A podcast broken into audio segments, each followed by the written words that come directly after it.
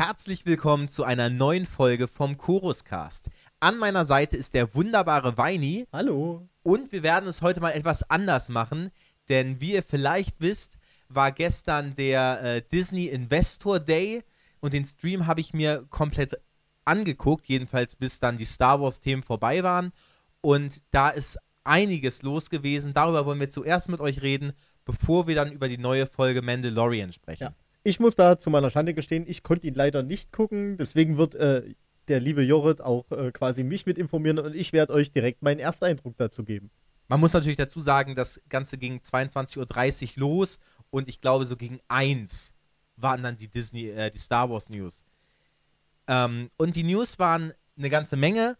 Zuerst hat Kathleen Kennedy die Bühne betreten und dann äh, zwei neue Serien vorgestellt. Rangers of the New Republic und Ahsoka. Und diese beiden Serien werden parallel zu Mandalorian spielen, also zeitlich gesehen. Und wenn ich das richtig verstanden habe, wird das äh, Ganze in einem kulminanten, fulminanten. Es wird ein Endgame. Genau, die treffen dann alle aufeinander. Es ist jetzt nur die Frage, äh, die sich für mich da an der Stelle stellt, ist, wenn die ein gemeinsames Ende haben sollen, also so viel habe ich durch äh, News-Seiten auch schon erfahren, dass sie ein gemeinsames Ende haben sollen. Wie wird das dann ablaufen? Wird das dann nochmal, wird das eine eigenständige Serie? Wird das dann irgendwie, werden das dann von jeder einzelne dieser Serien quasi das Ende, also quasi das Ende wird bei allen gleich sein, aber immer aus einer unterschiedlichen Perspektive erzählt? Oh, das hoffe ich nicht. Das wird vor allen Dingen, ich glaube, einfach unglaublich anstrengend zu gucken sein, wenn man dann irgendwelche Überschneidungen dann hat. Oder machen sie doch als Ende nochmal sagen, okay, wir haben jetzt das Ende, jetzt machen wir nochmal eine Art richtigen Film. Vielleicht nicht Kino, aber äh, auf Disney Plus so. Also ich weiß, dass DC das äh, bei Flash zum Beispiel mit, mit Flashpoint, ich kenne mich da gar nicht aus, aber ich glaube, die machen ähnliche Events und ich glaube, die spielen dann vielleicht einfach innerhalb einer Serie, äh, es treffen aber sozusagen die anderen Charaktere dazu. Viel interessanter finde ich ja die Frage, worum wird es da gehen? Bei Ahsoka ist es relativ klar. Sie wird wahrscheinlich Thrawn suchen. Und es wird ja. um Ahsoka gehen. Also werden wir unseren, unsere Thrawn-Serie kriegen, im Endeffekt.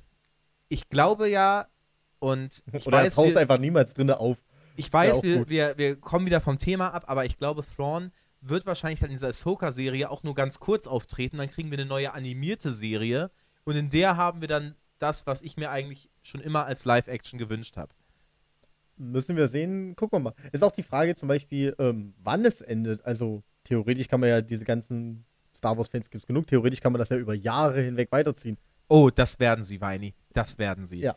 Rangers, of, Rangers of the New Republic ist da etwas interessanter ähm, oder eben auch nicht. Denn die Frage ist, wer sind diese Rangers of the New Republic? Ahsoka wurde jetzt in Mandalorian eingeführt. Wenn ich überlege, welche Ranger wir haben. Ja, es geht um die beiden. Dann fallen mir nur äh, Weltraum, Toto und Harry ein. Und natürlich, Filoni möchte vielleicht auch einfach, dass er eine eigene coole Star Wars-Figur hat, die die Leute lieben, aber nein, bitte nicht. Bitte nicht eine Serie über diese beiden. Das wäre super. Weltraum, Toto und Harry. Wir hatten, also im Endeffekt, dann haben wir alles, was es irgendwie so im normalen Fernsehen gab, schon mal als äh, Weltraum-Variante. So nach und nach. Weltraumkraken in dem Solo-Film. Also ich, ich denke, das wird. Also ich glaube nicht, dass es interessant wird, aber ich glaube, es wird lustig. Ob es jetzt lustig wird, vielleicht möchte ich das sehen, eher nicht. Die andere Variante, von der ich gelesen habe, wo die Leute gesagt haben, naja, vielleicht geht es auch darum, um Cara Dune, die, der, die ja jetzt der äh, neuen Republik beigetreten ist als Marshall. Und ähm, jetzt in der neuen Folge Mandalorian, da werde ich jetzt einen kleinen äh, Vorgriff wagen. Bill Burrs Charakter äh, Mayfeld auch der hat sich ja jetzt als, als ein guter geoutet. Und jetzt ist die Idee, dass die Rangers of the New Republic dann vielleicht Cara Dune, äh, Mayfeld und vielleicht noch irgendwelche anderen sind, die dann sozusagen eine Art Superheldenteam bilden. Da muss ich sagen, äh, da glaube ich am wenigsten dran, weil ich glaube, also man muss ja sagen, Cara Dune, so der, die Schauspieler dahinter ist ja nicht so durch zweifelsfreie Aussagen bekannt. Sie hat in letzter Zeit relativ viel kontroverses Zeug getwittert und ich glaube halt nicht, dass Disney sowas mit einer eigenen Serie belohnt. So, ich glaube, dazu sind die viel zu.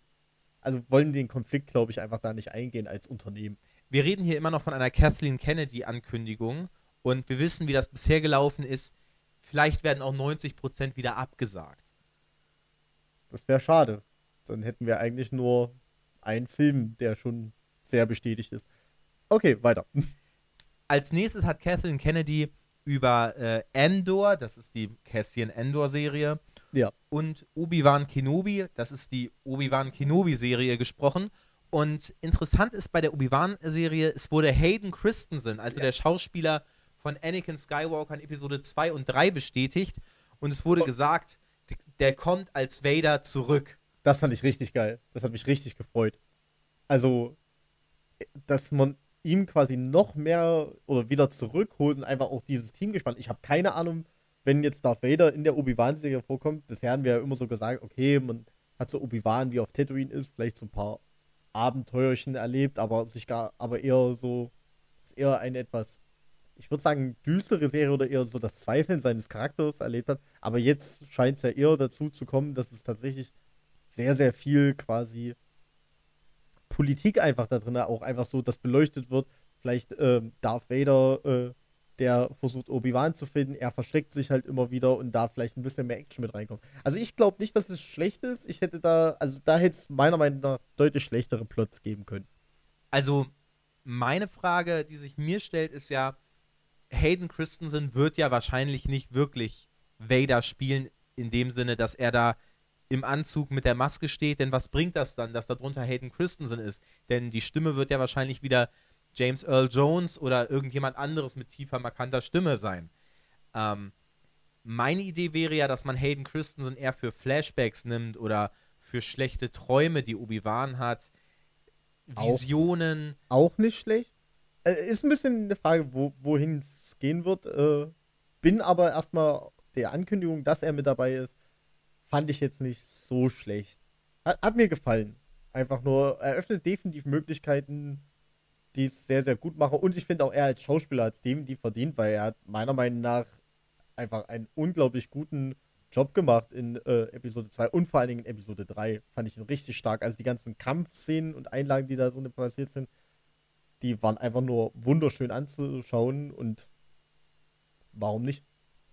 Und man muss ja sagen, ich finde es immer noch fürchterlich, dass Hayden Christensens Anakin Skywalker Machtgeist nicht einmal in den Sequels aufgetaucht ist, um mal mit äh, Ben Solo zu reden oder mit seinem Sohn Luke.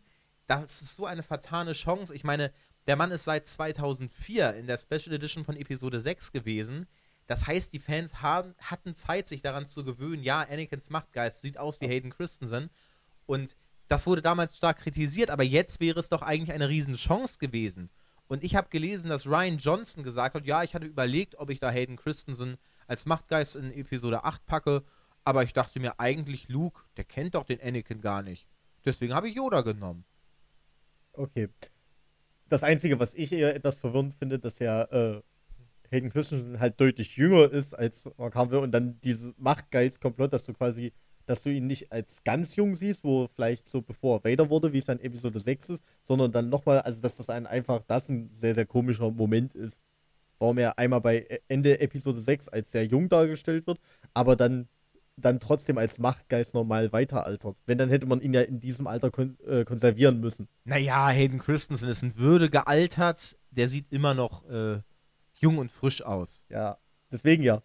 Ich, ich weiß es nicht. Also das hätte ich halt eher als äh, merkwürdig empfunden, warum das dann so in diesen Zeitbahnen nicht mehr zusammenhängt, weil bei Episode 6 haben sie es ja meiner, wenn ich mich recht entsinne, dadurch erklärt, dass ja das quasi der letzte, dass er quasi auftaucht in den Jungjahren, weil er ja da noch auf der guten Seite war und danach in die äh, böse Seite gewechselt ist und deswegen kein Machtgeist mehr sein konnte. Genau, da war er eben das letzte Mal wirklich Anakin Skywalker.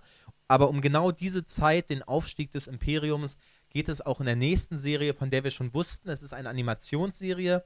The Bad Batch hat auch einen Trailer rausgebracht, äh, in dem man einiges sehen kann. Mehr als in der Cassian Endor-Serie. Da hat man nur ein bisschen Behind-the-Scenes-Material gesehen. Hier bei der Bad Batch.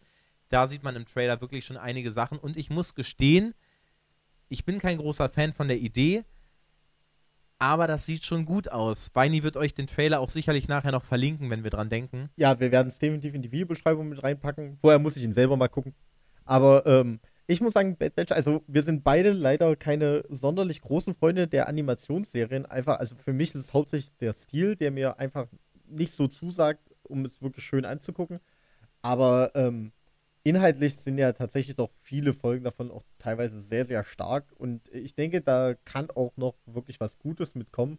Was zumindest Fans sowohl von äh, Clone Wars und Rabbits definitiv dafür sorgt, dass die noch mehr Material kriegen, worüber sie sich freuen können weil ja auch äh, im Endeffekt Clovers und Rebels ja abgeschlossen sind.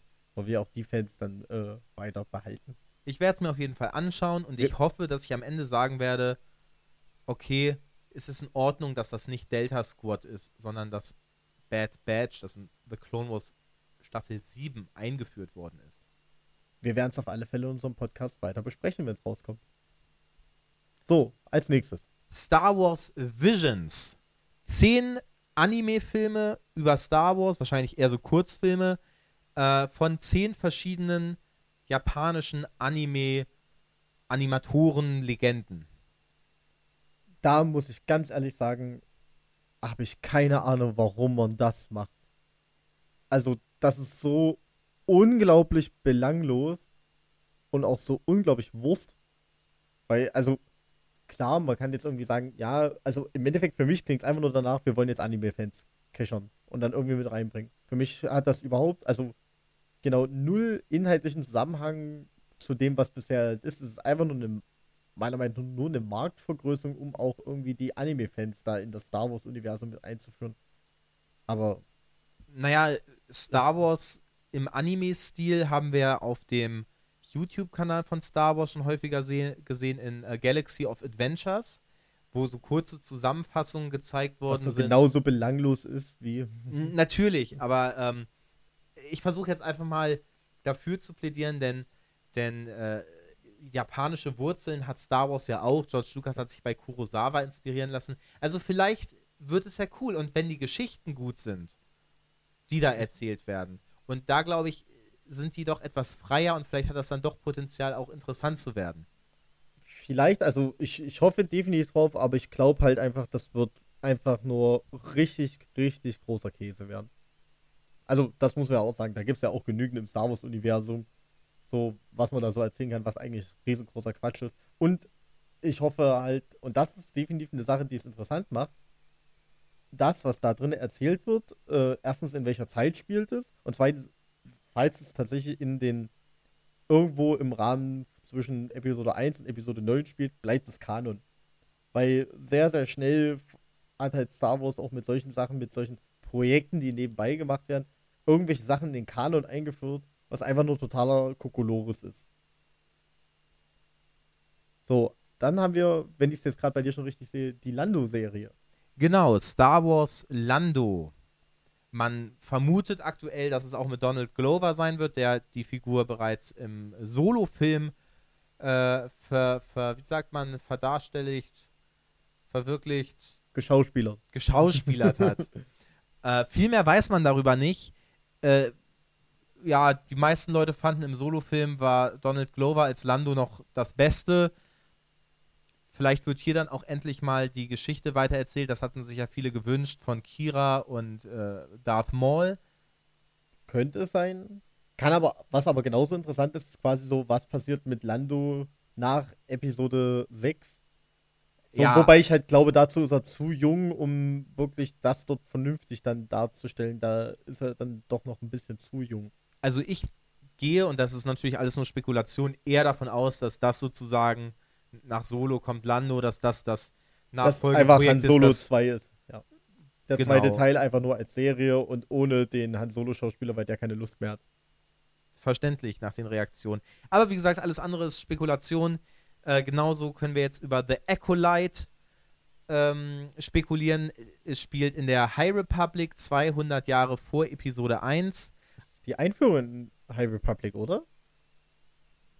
wir wissen ja nicht, wann The Acolyte genau ra rauskommt. Also ich vermute, okay. es kommt deutlich nach den, äh, nach den Büchern und Comics raus. Na, na, gut, die Bücher und Comics, klar, die sind immer davor, aber es wird wahrscheinlich die erste On-Screen-Einführung äh, in High Republic sein. Das auf jeden Fall. Ja. Das auf jeden Fall.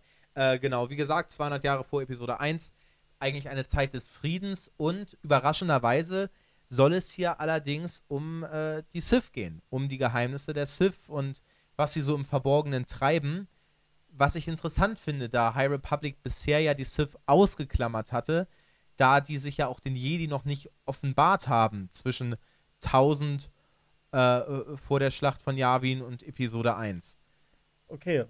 Ähm, ja, also definitiv, sie gibt es ja, das, äh, also muss ja irgendwo geben, irgendwo äh, hat sich ja quasi dieser Kult weiterentwickelt. Jetzt ist die Frage, ge geht es dann eher um diese Kultisten, die man in Episode 9 gesehen hat?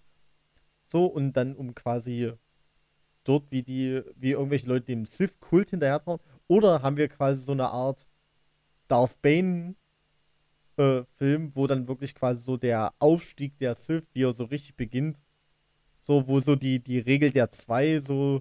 Kann ja nicht sein, spielt ja 200 Jahre vor Episode 1 nur. Man kann ja das Tempo anziehen, also ich weiß ja nicht. Ich, also die 1000 Jahre, äh, in denen dem man keine Sith gesehen hat, das ist ja wirklich Filmkanon, das wird ja in Episode 1 gesagt. Ja, dass man keine gesehen hat. Das heißt ja nicht, dass man sie zwischendrin sieht, aber man sieht ja zum Beispiel, dass, also wahrscheinlich wird es ja vielleicht so sein, hier, das Universum ist groß, wir bewegen uns an irgendwelchen Randbereichen, wo gar nicht Leute einschätzen können, dass wir Sith sind und versuchen so langsam unsere Macht weiter auszubauen.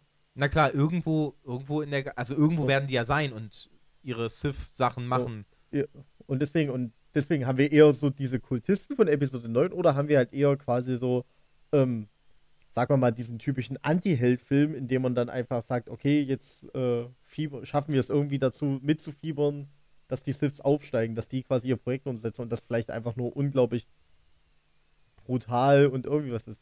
Ist ja auch die Frage, also wird es ein FSK 18-Film? Wahrscheinlich nicht. Vielleicht wird es auch animiert. Wie gesagt, vieles weiß man noch gar nicht. Ich hatte noch die Idee, dass es vielleicht, äh, dass man vielleicht sagt, Palpatine und Plagueis, dass diese Geschichte schon länger her ist und Palpatine deutlich älter ist, als wir denken. Würde auch damit reinspielen, dass ja zum Beispiel auch zwischen Episode 1 und Episode 9 ja auch viele Zeit vergehen und Palpatine ja im Endeffekt auch da ja nicht relativ viel gealtert ist. Klar durch die Narbenbildung und die Verstellung, aber im Endeffekt, das sind ja auch 50 Jahre dazwischen, zwischen Episode 1 und Episode 9. Und da ist er ja, also er war ja schon in Episode 1 ein relativ im höheren Alter. Genau, aber vielleicht, ich meine, in Episode 3 sieht er ja dann aus, als wäre er wirklich schon ein paar hundert Jahre alt. Da ist immer noch die Frage, waren das Sith-Blitze oder ist einfach nur seine Maske gefallen? Also ich könnte mir das schon vorstellen, aber ich sehe gerade auf der Uhr, dass wir jetzt auch im Hochtempo äh, nochmal durch die anderen Veröffentlichungen durchrasen müssen. Ähm, A Droid Story es soll irgendwie um R2 und 3PO gehen. Mehr weiß ich nicht. Es ist eine Kooperation von ILM und Lucasfilm Animation. Also vermutlich ohne Anthony Daniels im Kostüm. Muss ich persönlich sagen, finde ich, äh, also ich finde es einerseits gut, dass man ähm, die auch irgendwie weiter, äh, also einfach die beiden, meiner Meinung nach, die beiden Hauptcharaktere der äh, zumindest den ersten sechs Filme ähm, da reinmacht. Aber eigentlich ist es total überflüssig für die beiden eine eigene Serie zu machen, weil die sind die Hauptprotagonisten der Filme.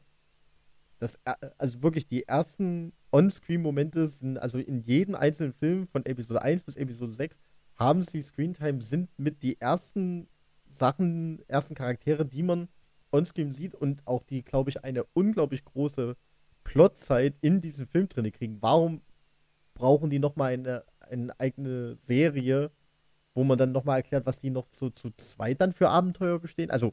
Naja, es gab schon mal die, die Droids-Zeichentrickserie. Äh, ja, aber war halt auch aus den Anfang 90ern. Und nicht besonders gut. Ja. Aber im Endeffekt, also muss ich auch sagen, also, also für mich ist, also ich finde es einerseits gut, aber andererseits wundert es mich halt einfach, warum man sich dafür entschieden hat. Da ist, also da hätte man doch eher irgendwelche anderen Druiden-Fanlieblinge nehmen können, oder so eine Art, dann halt so eine Art hier äh, wirklich so von zehn verschiedenen Leuten. Das so ein bisschen, ähm, es gibt ja quasi so eine Druiden-Serie, gibt es ja schon in anderen Parts, wo man in jedem Punkt, ähm, äh, in jeder Folge quasi einen neuen Druiden, der mein Abenteuer erlebt, über 60 Minuten. Naja, wir werden sehen, was da passiert. Ähm, wir kommen jetzt zu den letzten zwei Ankündigungen. Einmal der Star Wars-Film von Taika Waititi das ist der, der auch Tor 3 gemacht hat. Hier hat man nur ein, ein Star Wars-Logo gesehen, das äh, ja in Pink und, und Türkis ist. Scheint wieder ein sehr eigenwilliger Stil zu sein. Mich erinnert es ein bisschen an die alten MTV-Logos. Tor 3 war ja sehr 80er. Wer weiß, vielleicht bringt er ein, ein 90er Jahre Star Wars, was ich nicht schlecht finden würde, denn das war ja nun die Hochzeit des äh, Post-Endor Expanded Universes. Ja, also wird auf alle Fälle äh, spannend. Ähm, ist definitiv ein Film.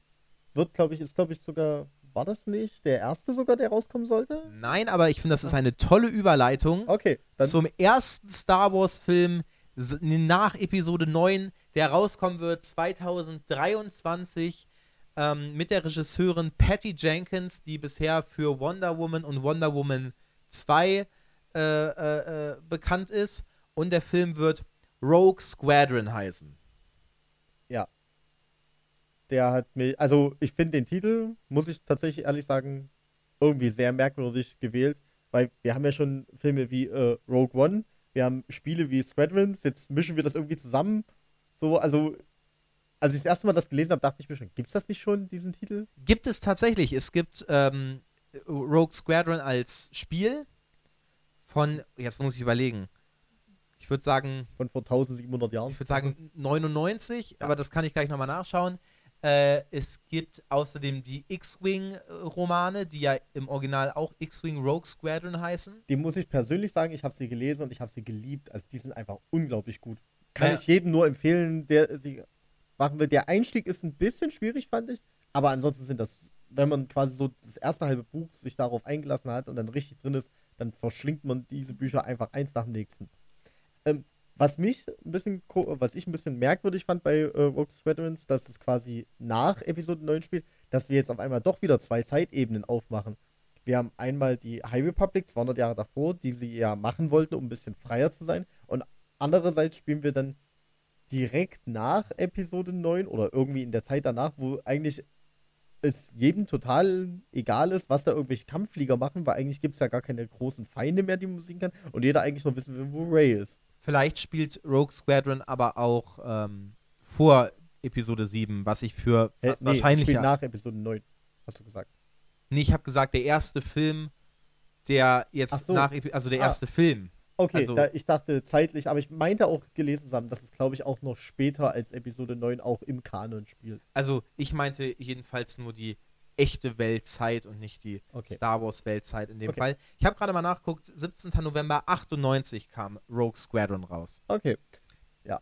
Wird auf alle Fälle, also wird interessant sein. Ähm, ist also für mich irgendwie merkwürdig, dass sie jetzt dann doch wieder quasi eine einmal High Republic-Ebene aufmachen, wo sie sagen, das wird das nächste große Zeitalter, worüber wir bei Star Wars reden wollen, aber gleichzeitig auch sagen, ja, wir machen noch einen anderen Film, der irgendwie so halb aktuell ist und hoffen, dass wir den Kanon nicht kaputt machen. Naja, wir haben halt im Prinzip Post-Endor gerade. Also ich vermute, wie gesagt, dass der Film eher zu der Zeit spielt. Vielleicht ist das ja auch dieses große Event, auf das die anderen Serien hinauslaufen. Wer weiß. Du, mei- du meinst du, dass er so quasi Poe Dameron da vorgestellt kriegt, so richtig, warum er so ein guter Pilot ist? Das, das weiß ich nicht. Also ich kenne mich auch bei den X-Wing-Romanen nicht so aus, aber ich glaube, da sind ja die Hauptfiguren Wedge Antilles und Coran Horn. Ja. Äh, wer weiß, vielleicht kommt Coran Horn ja zurück in den Kanon. Oder man sieht, ja gut, Wedge könnte der Schauspieler zu alt sein. Oder, na, mal sehen, was sie machen. Also ich, ich glaube, wenn die, also ich habe nur ein, eine kurze News gesehen, wo sie gesagt haben, woher sie die, die Idee hatten, das zu machen, von quasi dann so einen richtigen Kampfpilotenfilm. Ich weiß nicht, ob das zieht. Also ich weiß nicht, ob, ob sowas in der Beschreibung und vom Filmerischen her, ob das nicht zu chaotisch ist, weil wenn die X-Wings da durch die Gegend fliegen, aber ich bin auf alle Fälle gespannt. Also ich, ich glaube, es könnte zumindest spannend sein. Aber mal sehen. So, und äh, dann denke ich mal, haben wir erstmal alles, alle News vom Investors Day äh, fertig. Und jetzt geht es ja eigentlich um, Die neue Folge The Mandalorian. ja. Also, was sagst du? Äh, fangen, wir, fangen wir erstmal mit dem, unserem ersten Eindruck direkt an, weil wir jetzt schon viel geredet haben, werden wir das einfach ein bisschen kürzer halten und nicht so ausgiebig alles besprechen. Was sagst du? na, ich war ehrlich gesagt etwas enttäuscht, muss ich sagen. Ähm, das ist eigentlich auch schon so das kürzeste Statement, was ich dazu geben kann. ja, ich fand es in vielen Punkten ein bisschen Quatsch, aber. Also ich muss sagen, ähm, also, willst du kurz den, äh, mal die Folge zusammenfassen? So. Du hast dir ja wunderbare Notizen gemacht. Natürlich, ich bin ja vorbereitet. Ähm, na, wir fangen an auf dem Gefängnisplaneten, äh, diesen kartonischen Schrottfeldern, wo Mayfeld gefangen gehalten wird von der neuen Republik. Das wurde letzte Folge ja schon angekündigt. Ich hatte ein bisschen Angst, dass das ewig dauert und wir jetzt wirklich viel von dieser, diesem Gefängnisausbruch sehen, aber das wird einfach alles unter der Hand geregelt. Cara Dune holt ihn da raus. Das ist eine Sache von, von zwei Minuten. Und ähm, da möchte ich auch direkt darauf eingehen, dieser Gefängnisplanet sieht aus, wie ich mir Jakku in Episode 7 gewünscht hätte. Alles voll mit altem Imperiumsschrott. Einfach ein, ja, ein Schrottplanet, ein bisschen wie äh, Rexus Prime. Na, ja, kann man vielleicht. Ich muss noch sagen, ähm, tatsächlich im Vergleich zu Jakku, einfach als Wüstenwelt, dort war es halt auch einfach so unglaublich schlammig. Also ich fand, es war eine sehr schöne Atmosphäre. Einfach, die drumherum war mit diesem, ich sag mal, ich würde es jetzt mal als eher etwas feuchteres Klima mit bezeichnet, so ein bisschen so englische Inseln und da liegt halt einfach ein Haufen Müll rum, was du auseinanderschrauben sollst. Ja, deswegen war es auch verrostet. Ja, aber wie gesagt, ich kann nur sagen, hat mir persönlich einfach visuell sehr, sehr gut gefallen. Ja. Äh, jedenfalls, Mayfeld wird abgeholt und äh, dann sehen wir Boba Fett und der hat zwischen dieser und der letzten Folge seine Rüstung mal wieder neu lackiert. Sieht auch formidabel aus. Muss ich persönlich sagen, also es war ja nicht nur neu lackiert, es war ja auch quasi, ähm, die Rüstung hatte quasi so ein Blinklichter drauf, die so in der Mir hat es gar nicht gefallen also jemand, der, also man muss ja sagen, seine alte Rüstung war vielleicht zerkratzt oder irgendwie sowas, aber wenn man die Boba Fett-Rüstung aus den Filmen davor sieht, ist ihm halt so, also vor allen Dingen, wenn man jetzt mal vergleicht zwischen Episode 5 und Episode 6 und so weiter, dann sind ja Kratzer, die drauf waren, hat er halt einfach drauf gelassen. Warum sollte er das Ding nochmal komplett neu lackieren? Also es, also es ändert, es schränkt ja nicht die Funktion ein, es ist einfach nur ein optisches Gimmick. Weiß ich nicht. Mir hat es nicht so gefallen, muss ich ehrlich sagen. Ich hätte eher die äh, alte Rüstung wieder gesehen. Man muss ja auch sagen, auch im Vergleich rein storytechnisch, da wird das Kind von dem einen entführt. Wir müssen jetzt schnell den Ausbruch von irgendjemand anders machen, damit wir das Schiff finden. Also wir sind ja auch irgendwie, weil das Kind soll ja nicht umgebracht werden oder zu viel damit rumexperimentiert werden, sind ja auch ein wenig unter Zeitdruck. Wann hat er die Zeit gefunden, um die, das Ding zu lackieren? Naja, ich meine, die fliegen viel durch den Hyperraum und so. Äh, der, der, dann kommt allerdings der Hauptteil des Plots und zwar, ähm, man möchte nach Morak und dort in einer imperialen Basis äh, den Standort von Moff Gideon in Erfahrung bringen. Mhm. Ähm, Morak wird vom ISB äh, kontrolliert, dem Imperialen Sicherheitsbüro. Das sage ich jetzt einfach nur als kleine Randinformation, weil wir darum gebeten wurden, immer. okay, ist gelogen, natürlich. Uns bittet keiner um irgendwas. Äh, ja. Ähm, ist im Endeffekt ein äh, Dschungelplanet, äh, wo wir uns drauf befinden. Und ähm, wir wollen da quasi in diese imperiale äh, Raffinerie einbrechen, um dort an ein Terminal zu kommen, um uns dann den Standort des äh, Kreuzers zu holen. Dafür holen sich Mayfeld und äh, Dinjarin, äh, überfallen einen Juggernaut und holen sich dann die Rüstung der der beiden Piloten, ziehen die an und das fand ich ganz witzig, denn vor einigen Wochen, vielleicht war es sogar vor dem Start der zweiten Staffel oder am Anfang, da sah man eine, eine geleakte Tops-Karte, auf der dieser, diese Rüstung zu sehen war und es hieß, oh, das ist eine wichtige Figur und jetzt wissen wir, ja, es war sogar die Hauptfigur, denn das ist Din Djarin, der in dieser Rüstung steckt. Ja, ähm, im Endeffekt, ich muss sagen, ich fand es irgendwie komisch. Ich fand, also dadurch, dass sie ja die ganze Zeit auf seinen Kodex da und so weiter drauf angespielt haben, wusste ich halt nicht, was das jetzt soll. So, aber ähm, deswegen mal gucken. Also, ich, ich, ich wusste, es war für mich irgendwie merkwürdig, äh, da einfach da drauf hinzukommen und auch so drauf hinzuweisen. Es ging aber natürlich auch darum, zu zeigen, okay, ähm, den Jaren hat sich weiterentwickelt, er merkt langsam, okay, ich habe in dieser, dieser kleinen Bubble gelebt, in der alles nur Extremisten Mandalorianer sind. Dann ist, ist er auf Bo-Katan getroffen, hat da nochmal einen anderen Blickwinkel bekommen. Äh, Boba hat ihm letztes Mal erzählt, wie sein Vater zu der Rüstung gekommen ist. Und da hat auch den Jaren gesagt, ja, eigentlich ist es in Ordnung, du hast dir diese Rüstung verdient, es ist deine Rüstung. Und jetzt sagt den Jaren halt, mein Kodex, mein Helm aufzubehalten, ist nicht annähernd so wichtig wie Grogu zu retten. Und das ist einfach, denke ich, die Entwicklung, die hier gemacht worden ist. Aber um äh, auf die Folge nochmal zurückzukommen, sie steigen dann in etwas, das sie als Juggernaut bezeichnen. Äh, wir haben auch schon auf Wobani in Rogue One und in Episode 3 auf äh, Kashyyyk ein äh, Juggernaut oder Clone Turbo Tank gesehen. Äh, der, der hier ist, sieht allerdings deutlich weniger nach Panzer aus und mehr nach ja, einem, einem zivilen Transportfahrzeug, das es ja wahrscheinlich auch ist. Ja, also ist ja im Endeffekt wirklich nur ein Transporter. Ich fand dann irgendwie die, die Schlacht, die dann quasi auf dem Weg zur Raffinerie folgte, die war so ein bisschen, es wirkte so ein bisschen herbeigeführt. Mich hat es die ganze Zeit gewundert mit, der Juggernaut wird, äh, die sind ja quasi unter Funkkontrolle und können ja scheinbar auch beobachten, wo die sind. So, weil die können ja denen auch Routen vorgeben. Warum fällt das dann nicht auf, wenn das Ding einfach mal 10 Minuten oder sowas steht, während die quasi überfallen werden und sich umziehen? Also das war eigentlich weniger das, was ich mich gefragt habe. Ich habe mich gefragt, am Ende werden sie ja durch die TIE Fighter gerettet. Wieso schickt niemand diese TIE Fighter los, als klar ist, okay, hier, hier werden die ganze Zeit unsere Juggernauts in die Luft gejagt. Ich meine, das scheint ja auch nicht die alltägliche Situation zu sein, denn dann würde ich da ja auf jeden Fall äh, äh, Patrouillen mitschicken, die sich darum kümmern und die das, äh, äh, die, die diesen Juggernaut beschützen. Aber nein, die fahren da alle so lang, das heißt, diese, diese Angreifer sind nicht normal. Die, das ist jetzt so deren großer Überfall, die machen das jetzt. So, und spätestens nachdem der erste Juggernaut in die Luft fliegt, würde ich dann nicht die TIE Fighter losschicken und nicht warten, bis die gerade eben kurz vorm Tor sind, um die TIE Fighter einzusetzen. Ja, es ist irgendwie sehr, sehr kompliziert. Ich fand es auch. Ähm, also, nicht cool. Ja, im Endeffekt. Ähm, dann sind wir quasi in der imperialen Raffinerie-Basis angekommen. Ach so, entschuldige, ich, so. ich möchte mit noch ach, ganz kurz du, du weiter ragen. ach, du willst noch weiter ragen, okay? Dann machen wir das noch ein bisschen. Ha. Ja, die 30 Sekunden haben wir dann noch, denn diese ganze Kampfszene wirkt wie ein Videospiel. Es kommt Welle um Welle und die Wellen werden immer größer von Angreifern, die sich, die sich äh, zum Kämpfen in den Jaren immer, immer, äh, äh, immer, immer hingehen und der muss dann eine Welle nach der anderen abwehren. Und das Ganze ist auch noch inklusive Lebensanzeige, nämlich wir wissen, wenn die, äh, die Kanister überhitzen, dann explodieren sie auch. Und so sehen wir dann immer diese, diese kleine Blinkanzeige, oh nein, Mayfeld, du musst vorsichtiger fahren, sonst überhitzen die Container.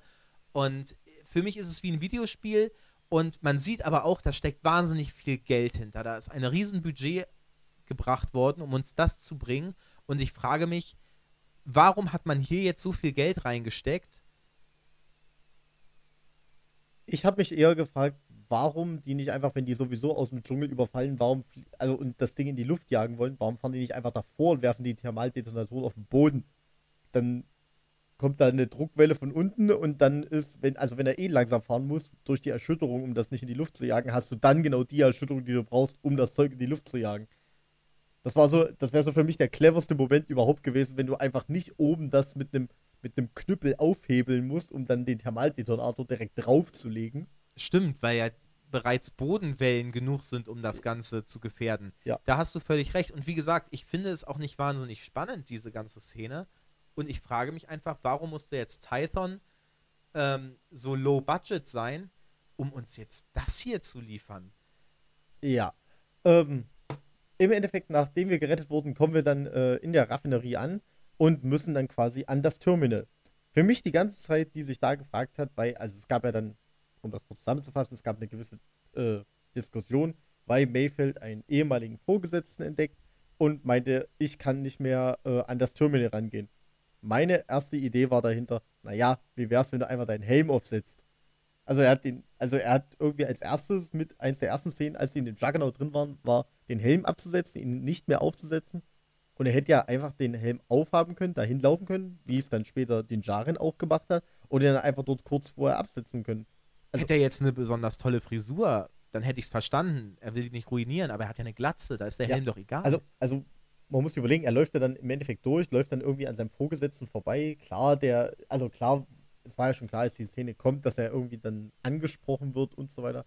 Aber ich sag mal, wenn man das jetzt mal real irgendwo betrachtet, wenn ich an ein Terminal gehe, was so irgendwie jeder benutzen kann, weil es steht ja im Essensbereich rum. Das heißt, da kann ja auch jeder einfach ran und da können ja nicht so ultra vertrauliche Informationen drüber laufen. Dann kann ich auch einfach den Helm aufhaben, mich da hingehen, das Ding kurz absetzen, drauf tippen, den Helm wieder aufsetzen und so weiter und dann wieder abhauen.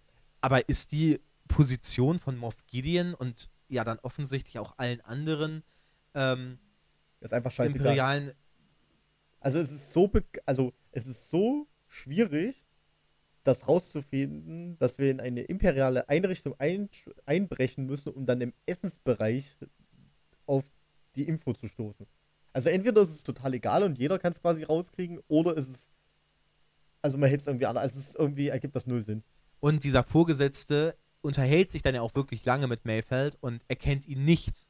Ja, da muss ich persönlich sagen, da fand ich auch ähm, Mayfeld, der als ähm, imperialer Scharfschütze auch eine äh, Ausbildung, Infiltration und so weiter hatte. Natürlich kann man sagen, es sind die Nerven mit ihm irgendwie durchgegangen, aber er muss doch die Mission, die sie haben, über quasi die persönliche Rache dann irgendwie stellen.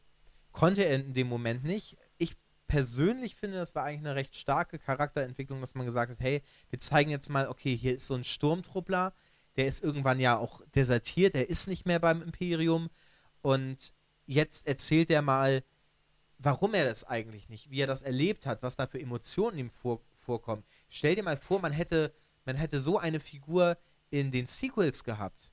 Ja, also ich habe ja nichts gegen die Charakterentwicklung. Ich meine, damit ist es besser als mit Ja. Finn.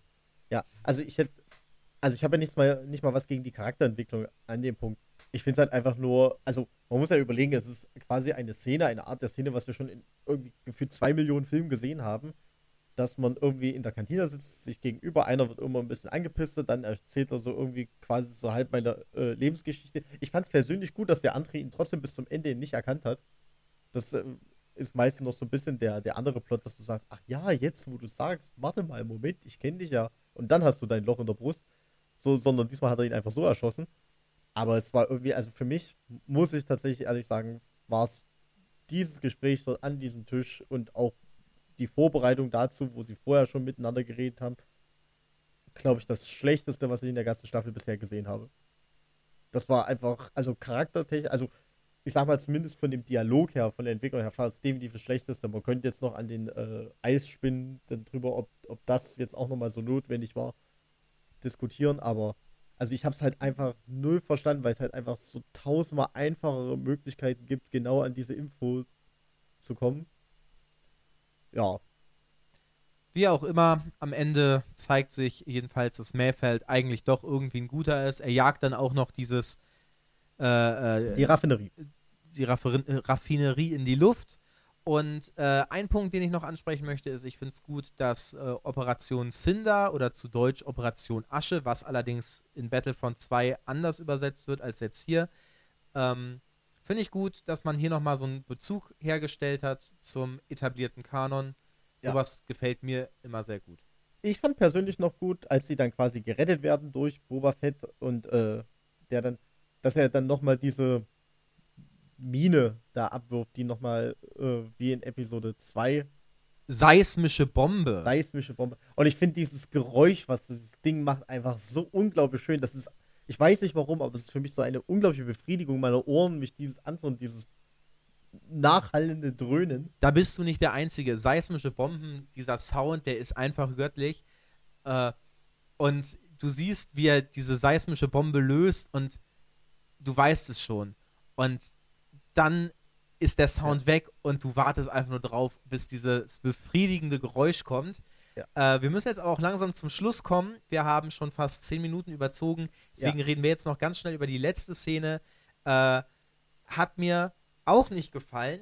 Äh, warum stellt sich da dieses Hologramm vom, von den Jaren hin und sie geben Moff Gideon diese Übertragung und der Mando sagt, ja, übrigens, dieses Kind ist mir total wichtig, wäre auch ein super Druckmittel und äh, natürlich könnten wir jetzt auch unangekündigt vorbeikommen und äh, es uns einfacher machen, aber nein, ich kündige jetzt noch wie Liam Neeson in Taken an, ich werde kommen und ich werde dich finden Ich- und ich werde Grogu zurückholen. Ich habe besondere Fähigkeiten. Das ist jetzt deine letzte Chance. Du kannst einfach so rausrücken oder diesmal. Es ist, ja. Ich fand die ganze Folge nicht. Und vor allen Dingen, was ich persönlich richtig schade fand, es ist die siebte Folge. Es ist die vorletzte Folge dieser Staffel. Ich hatte eigentlich damit gerechnet, dass wieder so eine Art Doppelfolge kommt, wie es schon in der ersten Staffel ist, weil jetzt einfach ja unglaublich viel passiert. Und ich glaube, jetzt kommt das Finale der Staffel. Also entweder wird's wieder, äh, wird es die Folge bedeutend länger, um dann quasi das nicht überhetzt wirken zu lassen. Oder äh, das Finale wird einfach schlecht. Das Finale wird vielleicht einfach nur ein großer Teaser für Staffel 3. Und das wäre das wär auch eine sehr lustige Sache, dass sie das Finale dann so machen, es irgendwie schaffen, doch so einigermaßen auf Move Gideons Kreuzer rauszuschicken und dann endet das und sagt, nächstes Jahr geht's weiter. So, so ein Game of Thrones Move, du einfach sagst, hier, oder so, so, so alle Filme, die so Teil 1 und Teil 2 haben, wo du so mittendrin, wo du gerade am spannendsten Punkt bist, dir einfach denkst, ja, fick dich, nächstes Jahr. Dann feuerfrei. Ja, alles in allem muss ich sagen, ich war etwas enttäuscht, denn hier wurde offensichtlich viel Serienbudget in die Hand genommen für etwas, das mir persönlich nicht wahnsinnig gut gefallen hat, dass die Story nicht wahnsinnig vorangebracht hat. Schade, wirklich schade. Ich glaube, es ist also neben der zweiten Folge war, glaube ich, die mit den Eisspinnen. Äh, also die Folge mit dem Eisspinnen und die Folge sind für mich definitiv konkurrierend drum, was die schlechteste Folge der Staffel ist. Und das ist eigentlich schade für die vorletzte Folge. Das haben sie in der ersten Staffel meiner Meinung nach viel, viel besser gemacht. Schade ist außerdem, dass durch diese Folge und auch durch die Ankündigungen beim Investors Day jegliche Hoffnung von mir, doch endlich Luke zu sehen, geschwunden sind. Verschwunden, möchte ich sogar sagen. Aber vielleicht kann mich nächste Woche ja eines Besseren belehren. Ja, also dann hoffentlich bis nächste Woche. Ich hoffe, ihr hattet Spaß und bis dann. Ciao. Ciao.